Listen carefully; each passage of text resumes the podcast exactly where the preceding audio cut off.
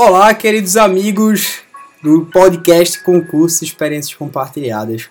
Muito feliz por estar aqui entre vocês hoje para dividir um pouco mais sobre essas experiências que tanto nós levamos da vida.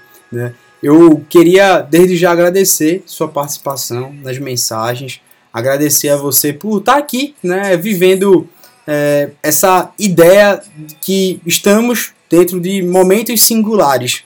E nesses momentos singulares, hoje eu recebi uma mensagem que me deixou muito sensível, devido à capacidade do aluno toda vez que estava chegando perto das provas, perto dos momentos em que ele está naquela famosa reta final, ele sentia aquela sensação de queda, sentia aquela sensação do impossível, sentia aquela sensação de que não iria conseguir chegar lá. E é engraçado isso, porque ele falava, Felipe, mas eu não consegui cumprir todo e tal, eu não consegui chegar e fazer aquilo que eu queria fazer. Eu sinto que eu poderia dar muito mais. E aí, naturalmente, eu vou lidando nesse concurso como uma experiência, né? Como só mais um caminhãozinho. E aí eu fiz uma grande diferenciação.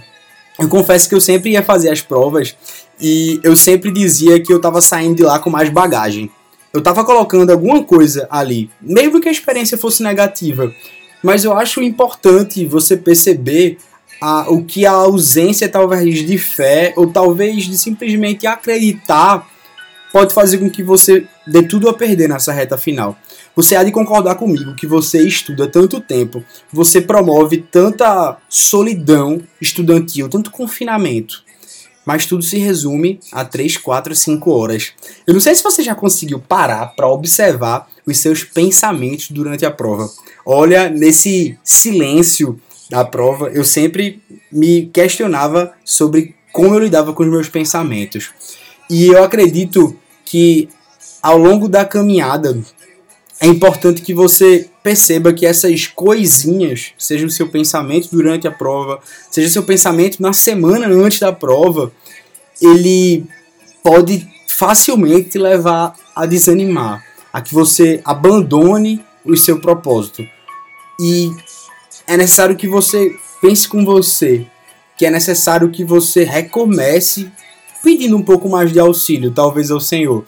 Talvez entendendo que o Senhor ele vai garantindo a, a, nossa vitória, vai garantindo a nossa bagagem, vai garantindo que todo sonho que se quer realizar é preciso que você persevere, mesmo que isso pareça difícil. E essa fé que talvez possa evocar aqui o tenha fé, não é uma fé simplesmente abstrata, é porque as nossas atitudes elas devem ser movidas pela nossa fé. E ter fé significa dar vida, assim como o ouro que para que ele seja puro, ele precisa passar pelo fogo. O mesmo também ele acontece com a nossa fé para que você esteja firme no Senhor, para que você perceba que não é dizer que você acredita simplesmente em Jesus, mas é entregar, é, é confiar plenamente que o Senhor está conduzindo a sua trajetória, está conduzindo a sua bagagem. E, e que se faça a tua vontade, Senhor, não a minha. Porque até hoje a minha vontade, ela não deu certo. Isso é ter fé. Isso é, é você perceber que a sua trajetória ela vai sendo guiada por uma força muito maior, por uma força que seu sonho ele não é em vão. Eu, eu tenho eu, eu creio piamente nisso. Que além dele não ser em vão, ele não é propriamente seu. Ele é ainda que você queira ter um pensamento egoísta, ele pertence a uma coletividade. Ele pertence a uma força superior, ainda que você não queira. Isso é desenvolver os seus propósitos.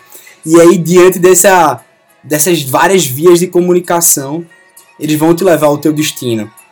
Eles vão literalmente perceber que seja a experiência boa ou não da prova que você faça, não simplesmente se sabote. Não entregue os pontos. Vá tendo a consciência que é sim uma experiência, mas lembre-se de tudo que você percorre para chegar até ali. Lembre-se de quantas horas são estudadas para 3, 4, 5 horas e monitore os seus pensamentos, de reflita um pouco sobre os seus pensamentos durante a prova. Não deixe que eles te destruam. Faça a prova com aquela com aquela ternura e com aquela sinceridade de alguém que está lutando muito por isso. Então fica aqui o meu pedido para que você reflita sobre seus pensamentos e tenha cuidado neles. Persevere que você vai acreditar por perceber que é importante que você também tenha fé e naturalmente você vai chegar no resultado. Um forte abraço, fique em frente. Eu agradeço a sua companhia. Fiquem com Deus e vamos lá.